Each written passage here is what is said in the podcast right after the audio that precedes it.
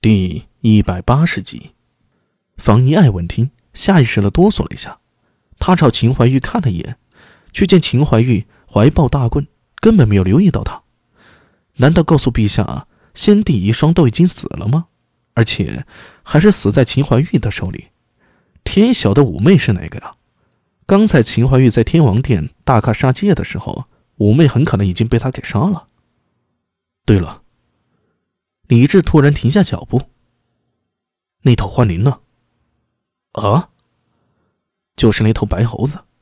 呃，不知道啊。刚才情况很乱，所以没有人留意到，被那个拿刀的带走了。秦怀玉开口说道：“就是那个带着猫和狗的人。”李治眉头蹙了蹙，苦笑着摇了摇头：“算了，那东西也不是谁都能拥有的。”在他手里啊，倒也说得过去。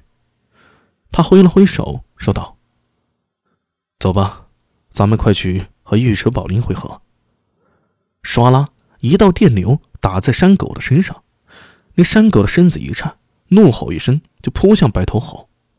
白头猴身形一矮，从山狗的身下掠过，另一爪在他的肚子上留下了三条深深的血痕。山狗吃痛，更加疯狂，他腾身而起。在半空中转身，张口就吐出一股炎流。白头小心！苏庆杰见状，大吼一声，冲到山狗面前，大刀带着电流狠狠地劈了下来。哪知那山狗却极为灵活，闪身躲过了苏庆杰的大刀，而后长身直立而起，双爪凶狠地拍向苏庆杰。苏庆杰举刀想要封挡，这时候苏大为却如鬼魅一样出现在了山狗的身后。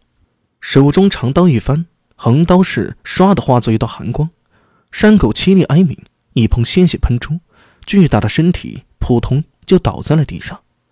黑三郎随即出现在山狗的身边，张口一股炎流，把那山狗的尸体就吞噬在了火焰之中。苏大为，你卑鄙！啊，没看到我就要杀了他吗？苏庆杰愤怒不已，怒斥苏大为，而苏大为则瞄了他一眼。冷冷道：“ 神经病！”黑猫窜上苏大伟的肩头，瞪着另一边，有些蠢蠢欲动的白猴子。那白猴子正暗搓搓的想要逃走，只是被黑猫给盯上了，他就立刻老实了，乖乖蹲在苏大伟的肩膀上，一动也不敢动。在苏大伟的身边还有一头天狗，吓死本猴了！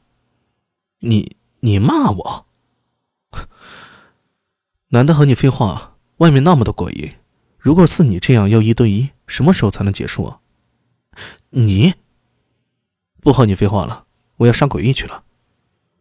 苏庆杰没有发现，当苏大为一刀斩杀那头诡异之后，脸色微微一变，一种奇异的感觉出现在他身体里，那感觉就好像是一股暖流在体内游走，瞬间就驱散了疲惫。